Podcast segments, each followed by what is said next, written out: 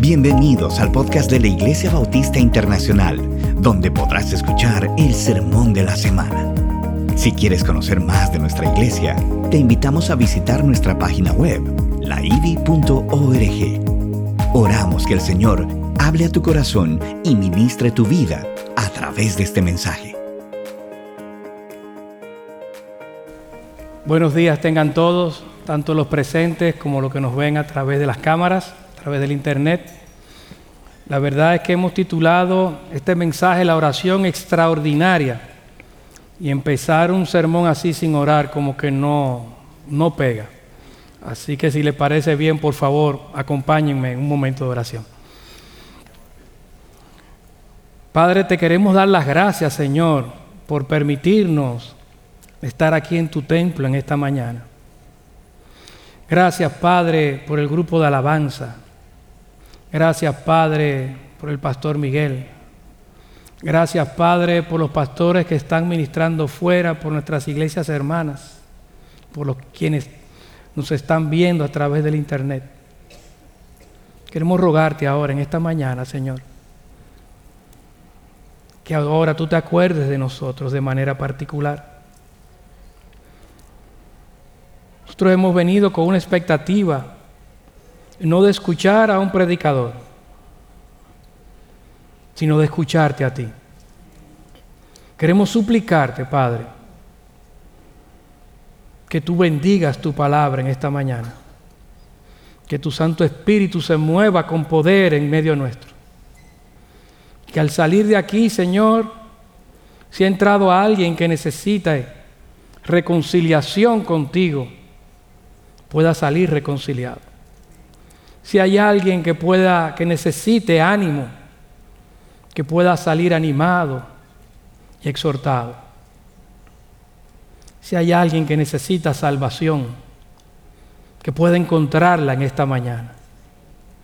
Gracias, Padre, por tus bendiciones. Bendice tu palabra y sé con nosotros en este momento. Por Cristo Jesús. Amén. Pues bien, mis hermanos y amigos que están acá y que nos escuchan, yo creo que hay un pasaje en las escrituras que, aunque muchas personas no sepan dónde está, pero lo han oído mencionar. Y es en un momento dado que el Señor Jesucristo hace un látigo, hace un látigo, sí, y saca a los mercaderes del templo y le dice que mi casa será llamada casa de oración pero ustedes la han hecho cueva de ladrones. Eso es un texto famoso de las escrituras, muy conocido. Y si usted nunca lo había oído, pues créame que es famoso, de verdad. Uno lo ha oído desde, desde que uno es pequeño. Y ese texto como que tiene una connotación como negativa, por lo menos cada vez que yo recordaba ese texto, siempre me acordaba de la acción del Señor sacando a todos los mercaderes. Pero ¿por qué el Señor hizo eso? Es más, uno pudiera hasta pensar, caramba, pero Dios es bueno. Jesucristo es manso y humilde. ¿Por qué una acción de esa naturaleza? Obviamente, siendo Dios, no fue que perdió el control. Pero ¿por qué lo hizo? Y para poder entender por qué lo hizo, quizás tenemos que ir al texto original y ver ¿Qué fue lo que pasó? ¿De dónde se toma ese texto? Que es de Isaías capítulo 56 y vamos a estar leyendo desde el versículo 1 hasta el versículo 7. Ahí nosotros tenemos a Isaías, que fue un profeta que escribió este texto, creen los expertos ya cuando el pueblo de Dios estaba en el exilio. Pues el libro de Isaías, en los primeros 49 capítulos, él está hablando sobre la reprensión. Dios está trayendo reprensión al pueblo de Israel porque han abandonado el pacto. Del 49 al 55, Dios comienza a hablarle de restauración, básicamente o principalmente. Y a partir del, capítulo 56, Dios comienza a hablarle de la gracia. Y aparentaría como que es una exhortación que le está haciendo de que cuando este pueblo que abandonó los pactos, y, fue juzgado por Dios y fue enviado al exilio, que cuando volviera otra vez a la tierra prometida, pudieran renovar su lealtad hacia Dios, hacia Jehová, cuando ellos regresaran. Y comienza a explicar, capítulo 56, leo a partir del versículo 1. Así dijo Jehová, guardad derecho y haced justicia, porque cercana está mi salvación para venir y mi justicia para manifestarse. Bienaventurado, feliz, dichoso el hombre que hace esto y el Hijo de hombre que lo abraza, que guarda el día de reposo para no profanarlo y que guarda su mano de hacer todo mal. Y el extranjero que sigue a Jehová no hable diciendo, me apartará totalmente Jehová de su pueblo. Ni diga el eunuco, he aquí yo soy árbol seco, porque así dijo Jehová, a los eunucos que guarden mis días de reposo y escojan lo que yo quiero y abracen mi pacto, yo les daré lugar en mi casa y dentro de mis muros, y nombre mejor que el de hijos e hijas. Nombre perpetuo les daré, que nunca perecerá. Y a los hijos de los extranjeros que sigan a Jehová para servirle y que amen el nombre de Jehová para ser sus siervos, a todos los que guarden el día de reposo para no profanarlo y abracen mi pacto, yo los llevaré a mi santo monte y los recrearé en mi casa de oración. Sus holocaustos y sus sacrificios serán aceptos sobre mi altar, porque mi casa será llamada casa de oración para todos los pueblos. Y ahí es que está el contexto del pasaje. Comienza pidiéndole a la gente y diciéndole que guarden derecho y que hagan justicia. Si ustedes recuerdan el texto de Miqueas, que ha pedido el Señor, bueno, hacer justicia, misericordia y que seas humilde delante de Él. Eso es lo que el Señor te está pidiendo. Y algo parecido está planteando aquí. Guarda derecho. Decía en la otra ocasión, en el servicio anterior, que la verdad que el derecho eh, muchas veces tiene sus detractores, como que no nos gustan mucho los abogados. Eh, dicho sea de paso, yo estudié leyes, o sea que de verdad no es una crítica a mi colega, aunque no me llegue a graduar. Pero la verdad como que yo pienso que eso se ve en todas las profesiones realmente. Pero el derecho en sí mismo es una carrera digna, preciosa y hermosa. ¿Por qué? Porque el derecho muchas, muchas veces se define como una conducta que está en armonía con el orden creado. Y cuando nosotros tratamos de hacer leyes es para que precisamente las personas y la sociedad puedan dar en orden con la creación, con lo que Dios estableció, con lo que todo ser humano tiene en su conciencia. Nosotros sabemos que no está bien matar, etcétera, etcétera.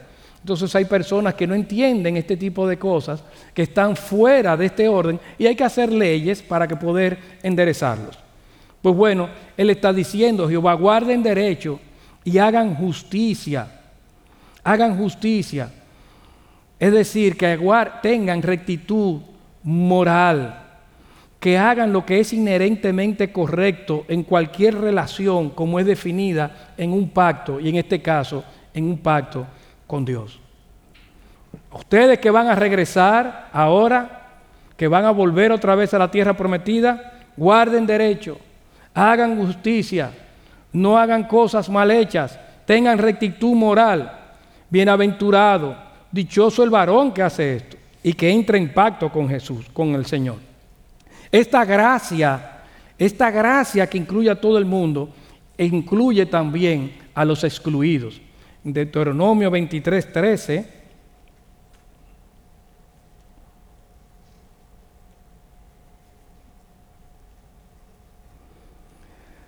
Del 1 al 13, 1 y 3.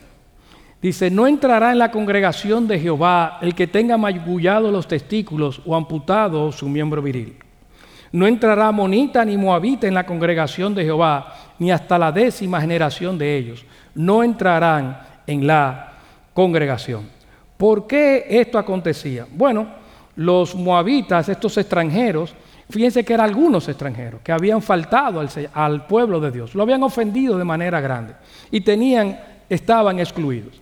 Pero además los eunucos, en, en aquella época, en esta región de Asia, muchas veces las personas que eran, que tenían crímenes sexuales, que habían ofendido con crímenes sexuales o que eran culpables de sodomía, pues eran castrados, eran convertidos en eunucos. No solamente era un asunto de que, de que cuidaran el harén de los reyes, sino que muchas veces era sentencia. Por lo tanto, si una persona venía en esa condición, probablemente había cometido algo muy malo. Sin embargo, aquí lo que está diciendo Dios es que ahora Primero, no es un asunto de clase social o de etnia o de raza lo que está vinculando a Dios con la gente, sino un asunto de poder andar conforme a lo que Dios ha establecido, andar derecho y hacer justicia. Incluso aquellas personas que han sido señaladas y separadas del pueblo de Dios o que pueden ser señaladas como que han cometido algo malo, la gracia de Dios lo puede abarcar. Todos aquellos que quieran hacer pacto, versículos 4 y 6, que amen a Dios, que decidan ser sus siervos y decidan adorar a Dios, pueden entrar en pacto con Jehová. Eso fue la base sobre la cual se construyó el segundo templo. Sin embargo, si nos vamos al primer templo, en Primera de Reyes,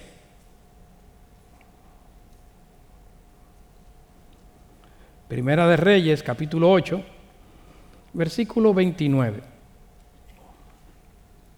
Dice, vamos a estar leyendo la oración de Salomón cuando dedicó el primer templo, el templo de Salomón. Si recuerdan, antes estaba un tabernáculo, después vino entonces y construyó Salomón un templo. Y en el momento que está orando, en ese templo, donde se manifestó la gloria de Dios de una manera impresionante, antes se había, manifestado en columna de fuego, en columna de nube, y ahora dentro del templo se manifiesta la gloria de Dios. Y ahí está Salomón orando. Y dice Salomón, hablando de ese templo, con todo tú atenderás a la oración de tu siervo y a su plegaria, oh Jehová. Dios mío, oyendo el clamor y la oración que tu siervo hace hoy delante de ti. Que estén tus ojos abiertos de noche y de día sobre esta casa sobre este lugar del cual has dicho, mi nombre estará allí, y que oigas la oración que tu siervo haga en este lugar. Oye pues la oración de tu siervo y de tu pueblo Israel cuando oren en este lugar. También tú lo oirás en el lugar de tu morada, en los cielos. Escucha y perdona. Y dice el 41. Asimismo el extranjero, ven la misma idea, Asimismo el extranjero que no es de tu pueblo Israel, que viniere de lejanas tierras a causa de tu nombre, pues oirán de tu gran nombre, de tu mano fuerte y de tu brazo extendido, y viniera a orar a esta casa. Tú oirás en los cielos, en el lugar de tu morada, y harás conforme a todo aquello por lo cual el extranjero hubiere clamado a ti, para que todos los pueblos de la tierra conozcan tu nombre y te teman como tu pueblo Israel. Bendice las oraciones que aquí te hagan en este templo para que todos los pueblos de la tierra conozcan de tu gran nombre. Dios contesta esta oración, capítulo 9, versículo 3. Y le dijo Jehová, yo he oído tu oración y tu ruego que has hecho en mi presencia. Yo he santificado esta casa que tú has edificado para poner mi nombre en ella para siempre, y en ella estarán mis ojos y mi corazón todos los días. Esta idea era similar, más hacia atrás todavía la tenemos. Deuteronomio 12, Moisés. Fíjense que son instrucciones que ya Moisés estaba dando, Dios estaba dando a través de Moisés. Dice Moisés, porque hasta ahora no habéis entrado al reposo y a la heredad que os ha dado Jehová vuestro Dios. Mas pasaréis el Jordán y habitaréis en la tierra que Jehová vuestro Dios os hace heredar. Y Él os dará reposo de todos vuestros enemigos alrededor y habitaréis seguros. Y al lugar que Jehová vuestro Dios escogiere para poner en Él su nombre, allí llevaréis todas las cosas que yo os mando. Allí llevaréis todas las cosas que yo os mando. ¿Qué tenemos acá? Si ustedes se fijan, este templo, el, bueno, el primer templo, el segundo templo de Salomón también fue destruido y después se construye el tercer templo. pero eran templos donde la gloria de Dios se manifestaba de manera especial, donde todos los pueblos podían ir allá, donde podían hacer pacto con Jehová, donde había un sitio de reconciliación y de salvación para todos los pueblos. Todo el mundo podía ir allí, no importa lo que hubiera hecho en su pasado, no importa su condición social, Jehová los podía acoger si había un arrepentimiento verdadero y entraban en pacto, si lo podían amar a Él, si decían, Señor, perdóname, permíteme amarte y yo quiero andar de una manera diferente, agarrado de ti. Tú serás mi Dios y yo seré tu siervo de ahora en adelante. Sitio de salvación para todos los pueblos. ¿Qué resulta?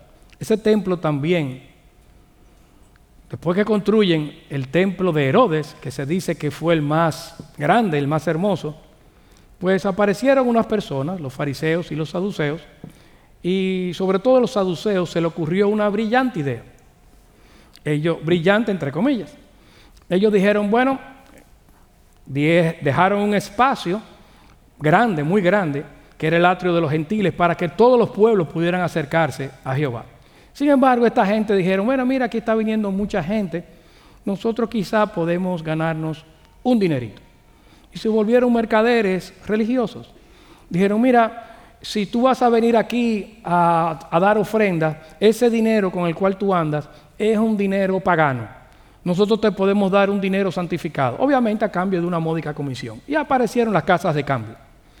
También si usted iba a sacrificar algo, pues ellos miraban, decían, esa ovejita no está del todo bien. Pero yo te tengo una, míralo aquí, modelo 2023, nuevecita obviamente a cambio de un módico precio. Y así ellos comenzaron a ver cómo se ganaban un dinerito. Comenzaron a tener prosperidad. Que esa idea es bastante vieja, ¿verdad? No es de ahora. Pues bueno, comenzaron a tener prosperidad. Y le fue bien a estos mercaderes de la religión. Y comenzaron a estorbar el camino por el cual todo el mundo podía acercarse a Dios.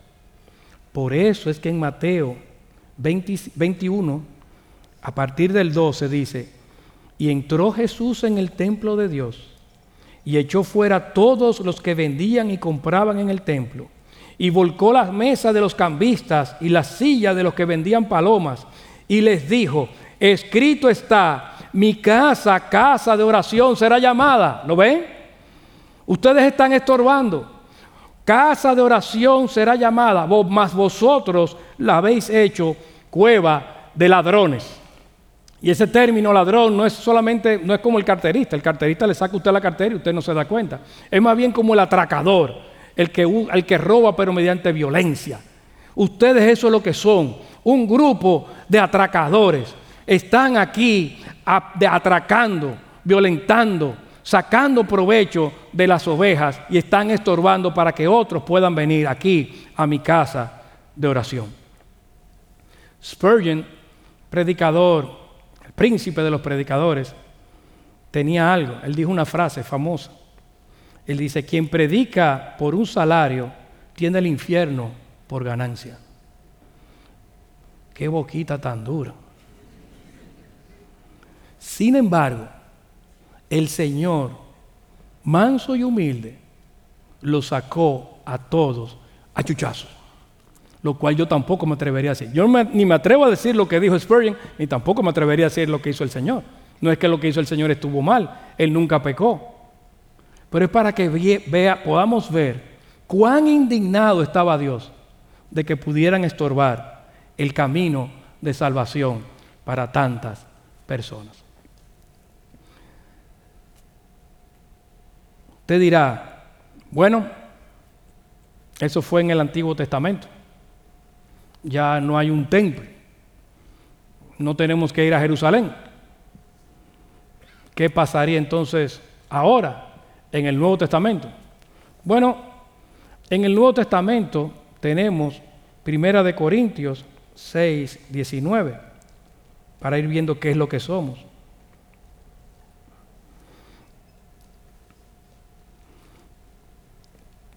Dice 1 Corintios 6, 19. ¿O ignoráis que vuestro cuerpo es el templo del Espíritu Santo, el cual está en vosotros, el cual tenéis de Dios y que no sois vuestros? Ahora no tenemos un templo físico de esa magnitud como la que teníamos en el Antiguo Testamento, aunque obviamente tenemos un templo físico, aquí estamos sentados en uno, pero no tiene esa magnitud y esa trascendencia como la que tenía el Antiguo Testamento. Ahora esa gloria de Dios manifiesta que se, que se exponía en el templo antiguo testamentario, ahora la gloria de Dios reside dentro de todos y cada uno de aquellos que somos parte del pueblo de Dios. Ahora nosotros somos el templo de Dios. En vez de que haya un solo templo, ahora hay miles, millones de templos que se están moviendo alrededor del mundo. Pero no solamente eso, sino que dice Juan 17, versículo 21. El Señor en su oración sacerdotal pidió no solamente por sus apóstoles, sino por aquellos que habían de creer por la palabra de estos, es decir, por nosotros, y pidió que fuéramos uno, así como el Padre y Él eran uno. Dios reside en nosotros. Como Dios reside en nosotros, ahora nosotros también podemos tener unidad los unos con los otros para poder reflejar al mundo de que somos el pueblo del pacto. Aunque hemos hecho pacto con Él. Primera de Pedro 2.9. Ahí nos dice, somos linajes, sacerdotes, nación santa. ¿Para qué? Para proclamar a Dios a todo el mundo. Ahora nosotros no solamente somos templo, sino que además de eso, nosotros somos nación santa. Somos sacerdotes. No solamente somos templo, sino que venimos a ofrecer sacrificios, sacrificios espiritual delante de nuestro Señor. Romanos 9:8 dice que hemos sido unidos al pacto de Dios. Nosotros estamos dentro del pacto. Efesios 2:14 dice que ya la barrera de separación entre judíos y gentiles ha sido rota. Ya somos solamente un solo pueblo. Y primera de, Timoteo 2.1 nos exhorta.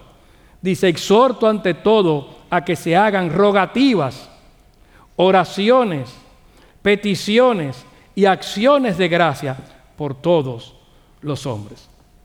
Somos el templo de Dios, ahora la gloria de Dios mora en nosotros, ahora para más remate, nosotros también somos sacerdotes estamos llamados a interceder por los demás. Hermanos, yo no sé si usted ha pensado, pero si el templo era hermoso teniendo la gloria de Dios, yo me imagino el Edén. El Edén lo más bello que tenía no era el paisaje, aunque yo me imagino que era un paisaje hermoso y precioso. Tenía, tuvo el mejor diseñador de exteriores, el mismo creador. Pero lo más hermoso del Edén no era el paisaje, era la presencia de Dios. Y ahora esa presencia de Dios reside en ti y en mí, querido hermano. Cuando nosotros vemos fuera, lo que vemos es desolación, porque el Edén fue destruido, por lo menos el hombre fue expulsado de ahí. Y pareciera como que el hombre en su conciencia tiene como una imagen ahí. Está la imagen de Dios caída y tiene todavía un hoyo grande, como que anhela volver a ese Edén y no sabe por qué, pero todo lo que está pasando en el mundo no suena bien, no le hace lógica, no le hace sentido, por más que se lo expliquen. Guerra, rumores de guerra, destrucción, esto no está bien. No está bien. Debería ser de otra forma.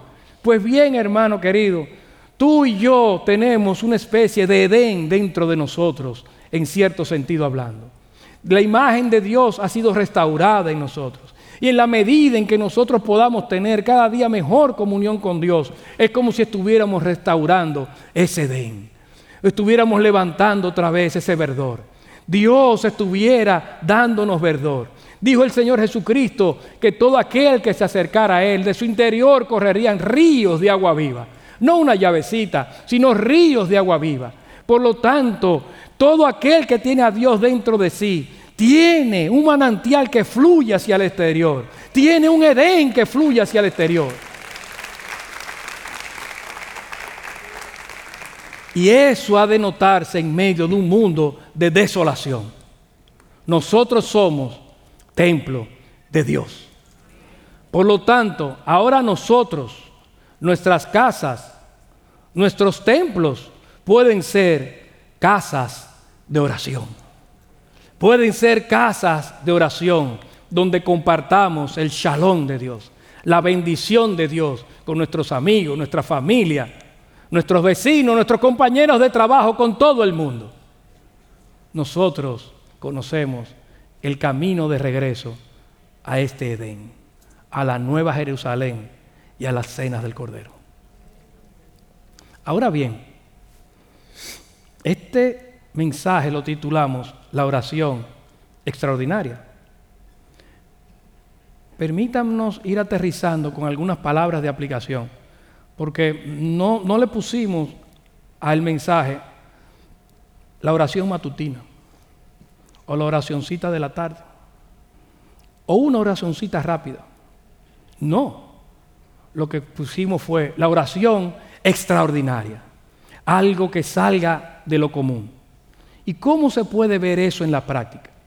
Pues bueno, déjame decirte cómo lo vean algunos y después te voy a poner algunos ejemplos para que tú sigas añadiendo los ejemplos que tú quieras y después puedas aplicarlo a tu vida como tú desees, mi querido hermano. Porque en un sermón de oración hay que dejar que el Espíritu de Dios sobre también, ¿verdad que sí?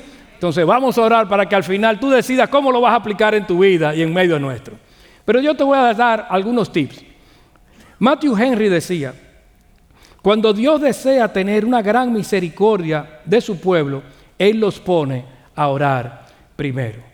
Y en la historia se ha visto que no ha surgido un solo avivamiento espiritual y consecuentemente un avivamiento misionero y evangelístico sin que previamente haya venido un movimiento de oración. Y esos movimientos de oración han sido extraordinarios. Decía Jonathan Edwards, quizá la mente más brillante de América del Norte en el siglo XVIII, decía que había que promover un acuerdo explícito y unión visible de todo el pueblo de Dios en oración extraordinaria. No es una oración simplemente, sino una oración extraordinaria. Y dice de promover, de ser proactivo, de poder entusiasmar a otro, a que hagamos un acuerdo, a que todos nos pongamos juntos de la misma mente y que ese acuerdo sea explícito, no en secreto, sino que sea conocido y que haya una unión visible. Recuerda todo lo que acabamos de ver, que hay una unión visible de todo el pueblo de Dios, no solamente con el que yo me identifico, sino con todo el pueblo de Dios, en oración extraordinaria.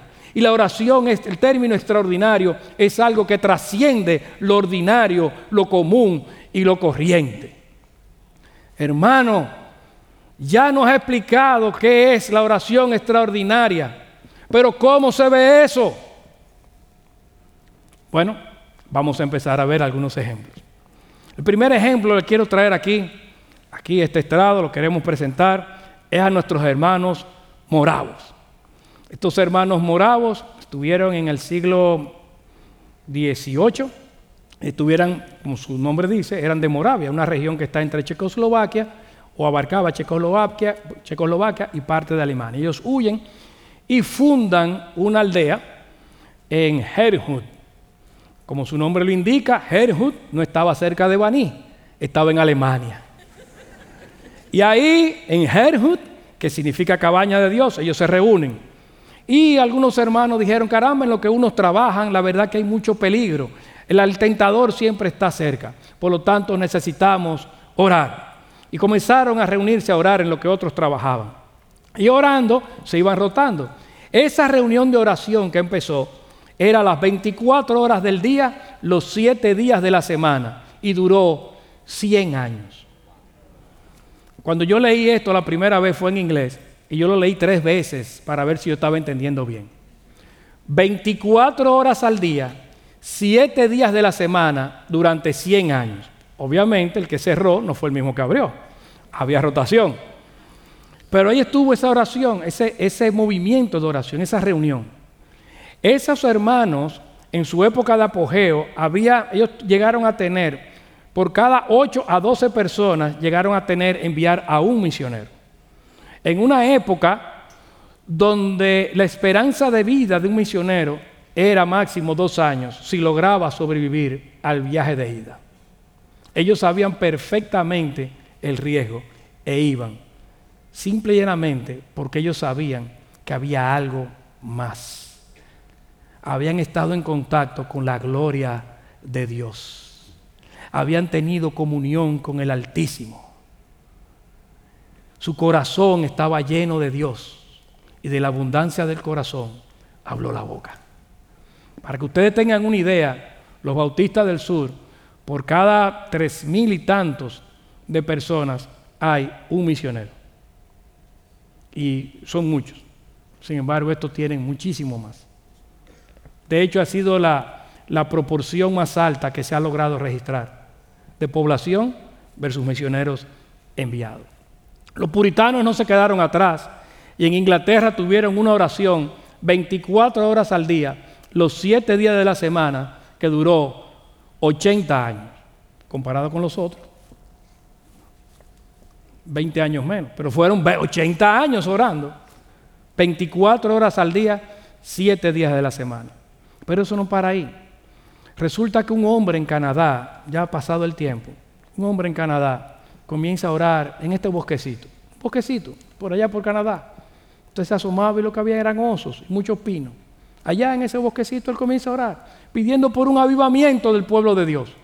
Usted dirá, bueno, parece que no es de ahora. No, no es de ahora. Siempre ha habido hermanos que han estado orando por un avivamiento. Y comienza a orar por un avivamiento. Y comienzan algunos hermanos a reunirse.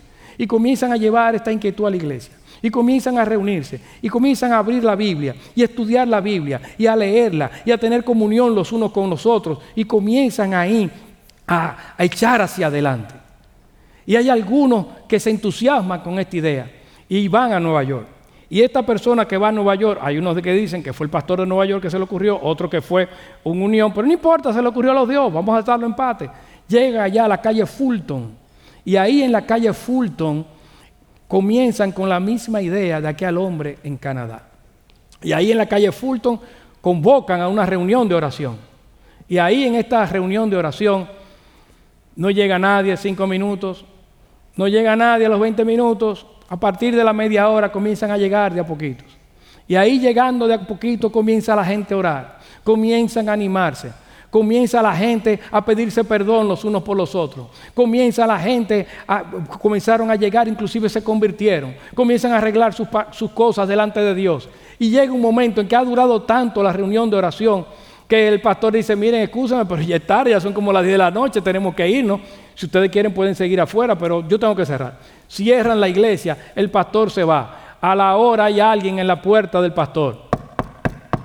Pastor, mire, es que está nevando y la gente todavía está afuera orando. Si usted le pudiera tener, hágale el favor, si por lo menos pueden entrar para que no se congelen afuera, hay un demasiado frío. Y hubo que volver a abrir la iglesia y ahí amanecieron orándole al Señor. La gente sale de ahí, comienza a hablar con sus vecinos, comienza a hablar con, con su familia y comienza entonces un gran avivamiento a expandirse. Ese avivamiento pasa por Chicago. Ahí hay un hombre de Dios, se convierte, un zapatero. Él se convierte, ve que hay niños en las orillas del lago Michigan y él tiene vocación por la enseñanza. Y va a su iglesia y dice, mire, yo quisiera dar clase a niños en escuela dominical. Dicen, bueno, mira, aquí está todo lleno, eh, todo el mundo está dando clases de escuela dominical y hay una lista de espera como con 10 personas por curso. Por lo tanto, no hay forma. Pero si tú dices que tuviste niños a la orilla del lago Michigan y tú tienes deseo de dar clases, enséñale a ellos. Y así arrancaron. Y muchísimos niños empiezan a convertirse, muchísimas familias empiezan a convertirse, comienza ahí la gente de la iglesia y surge un avivamiento grandísimo con la escuela dominical, con las familias. Y este hombre Moody va entonces a Gran Bretaña. Y allá en Gran Bretaña comienza a predicar el Evangelio. Y las multitudes comienzan también a convertirse. Hay un sitio en el cual los mineros, un grupo de mineros se convierten. Cuando se convierten este grupo de mineros, tienen que comenzar a reentrenar a los caballos que arrastraban las carretas. ¿Por qué? Porque al convertirse ya no decían malas palabras. Entonces los caballos no entendían los comandos. Tuvieron que ser acostumbrados al lenguaje piadoso. ¿Usted se imagina un avivamiento así aquí? Que la gente no entienda qué es lo que usted está diciendo en los semáforos. La gente se atraviesa y tiene que ser, tenemos que ser reentrenados entonces para poder eh, decirle a otro, eh, pero no seas así. Las otras gente no van a entender qué es lo que están diciendo. Pues eso pasó ahí. En Gales una niña llega, llega una niña a su colegio, Dice que se quiere convertir en lloros, en llanto. Muchos niños también deciden lo mismo. El profesor se siente impactado, rompe a llorar, los maestros se convierten, todo el mundo se convierte. Llegan los padres a recoger los niños, también empiezan a convertirse. Se suspendió la clase, regresan a sus hogares y adivinen qué pasó con los niños, las mamás, los papás que fueron a buscar y todo el mundo convertido, que comenzaron a predicar en su vecindario y siguió la gente convirtiéndose. Siguió la gente convirtiéndose. Pero hubo un hermano que dijo, caramba, esto tiene que llegar a las universidades. Y oró porque en la Universidad de Cambridge pasara algo semejante. ¿Y qué sucedió en la Universidad de Cambridge? Que se convirtieron siete personas o siete jóvenes de alta alcurnia. Y estas personas, que eran famosos, sobre todo uno de ellos, eh, comenzaron a predicar el Evangelio también. Y eso generó una ola de estudiantes misioneros que salieron al campo misionero de alrededor de 100 mil misioneros. Corea del Sur, antes de una conferencia de misiones, hay un grupo de padres que empieza a orar por sus hijos. Pero esos padres estaban en el suelo. Eso es difícil. Pero no solamente en el suelo, sino que amanecieron la noche entera orando. Está difícil. Pero no solamente amanecieron la noche entera orando, sino que además de eso estaba nevando fue una noche entera bajo nieve orando sobre el suelo. Al otro día, más de 100 mil jóvenes se comprometen para ir al campo misionero. Perdón, 10 mil personas se comprometieron a ir al campo misionero. Oración extraordinaria. Si nosotros queremos enfrentar los tiempos que vienen y que están acá, no podremos hacerlo sin oración. Tenemos que hacerlo con oración, con devoción y con una pasión que nos lleve a la acción. Y no estamos hablando de simple oración, sino de oración extraordinaria. Aquí en la IBI tenemos algunas cosas. Hay chats de oración. Los martes los miércoles, los domingos, hay personas que se reúnen a orar. Virtualmente de lunes a viernes, de 6.30 a 7.30 de la mañana, lo hacen, al vía chat. Y si le parece muy temprano, déjeme explicarle, darle un testimonio de mis queridos hermanos en Colombia. Estábamos viendo, ellos les parecía bien hacer un devocional, pero querían hacerlo en la mañana. Pero nos dicen, mire pastor, estamos muy interesados en hacerlo, pero la verdad es que nosotros trabajamos muy duro, y es verdad, se trabaja duro en Colombia, aquí también, pero allá se trabaja duro también. Trabajamos muy duro, y aquí el tráfico, usted ha visto cómo es. Hay veces que es una y dos horas para llegar a un sitio. Entonces, por el y nosotros tenemos que preparar a nuestros hijos para salir, y a nuestros esposos, o sea, y, los, los esposos también tienen que prepararse, hay que llevar a los muchachos al colegio. Es difícil, es difícil. Por lo tanto, si se pudiera, hermano, mire, si lo pudiéramos hacer entre 4 y 5 de la mañana, así sería bueno. ¿Qué le decimos? Yo calculé, bueno, yo cogí la ley del mínimo esfuerzo, penosamente. 5 de la mañana, son 6 de la mañana aquí. Ok, vamos a hacerlo a las 6 de la mañana. Ahí estábamos todos a las 6 de la mañana y se reunieron personas de más de 13 o 14 países, porque eso se regó también y eran más de 100 personas que se llegaron a inscribir se rotaban, y eran como 70 personas, toda la mañana, toda la mañana, no creo que eran los jueves que lo hacían, a las 6 de la mañana, porque esa gente no podía hacerlo a otra hora porque trabajaba y por el tránsito. Eso es para que vean un ejemplo de ahora, o de ahorita, honrando a, nuestros hermanos colombianos. Nosotros también tenemos aquí en la IBI especiales, se hace especiales de oración en conferencia. Hay hermanos que quieren orar antes y después de los cultos nuestros. Hay algo que se ha orado, que es poder tener una sala de oración y ya se ha encontrado el sitio para tener una sala de oración y ver si podemos orar 24 horas al día, los 7 días de la semana también.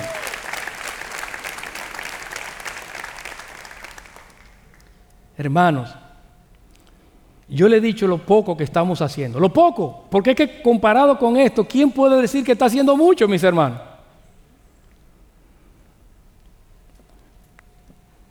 Siga pensando qué puede hacer, a qué Dios lo ha llamado, porque definitivamente nosotros necesitamos oración extraordinaria de manera tal que nosotros como IBI seamos conocidos como casa de oración y de salvación para todos los pueblos. Aquí en Santo Domingo, en República Dominicana y más allá de nuestras fronteras y alrededor de todo el mundo.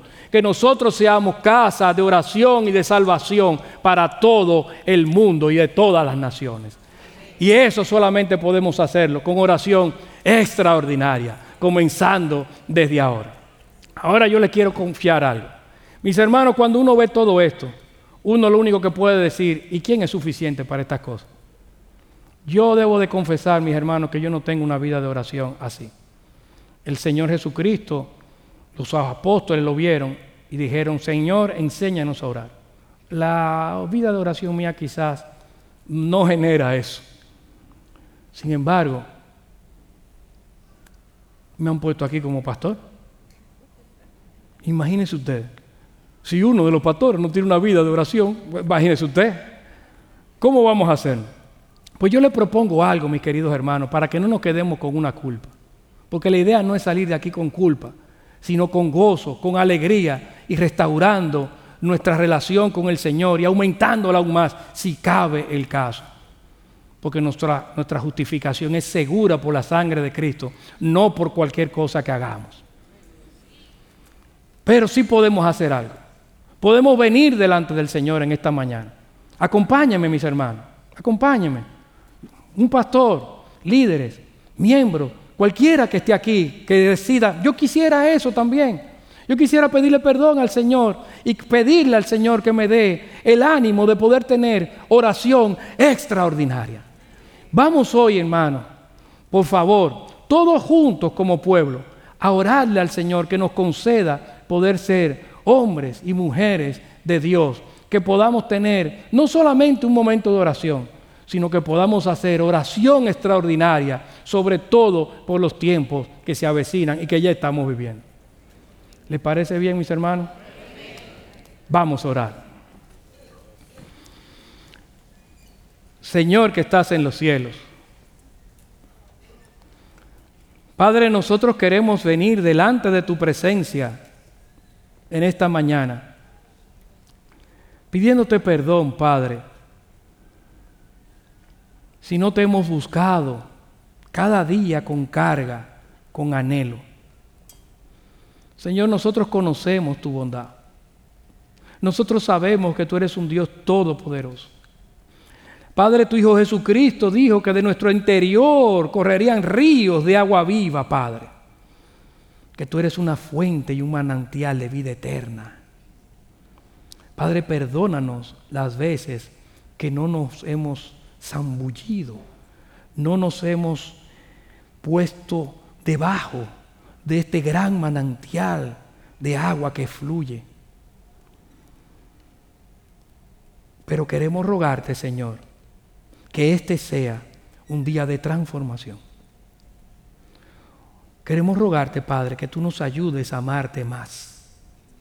Que tú nos ayudes a deleitarnos en tu presencia. Que tú nos ayudes, Padre, a poder sentarnos con nuestra imaginación en el Edén espiritual y deleitarnos, Señor, con que tú estás allí. Ayúdanos, Padre, a poder disfrutar del mar de vidrio Padre, nosotros sabemos que en el día de mañana, en la nueva Jerusalén, habrá, Señor, un árbol, el árbol de la vida estará ahí de nuevo, con fruto de sanidad para todas las naciones. Y un río, un río de agua de vida, Padre. Ayúdanos, Señor. Refresca nuestras almas con este río de agua pura, de vida bendita, Señor Concédenos, Padre, cada día poner nuestros ojos en ti y deleitarnos en tu presencia, Señor.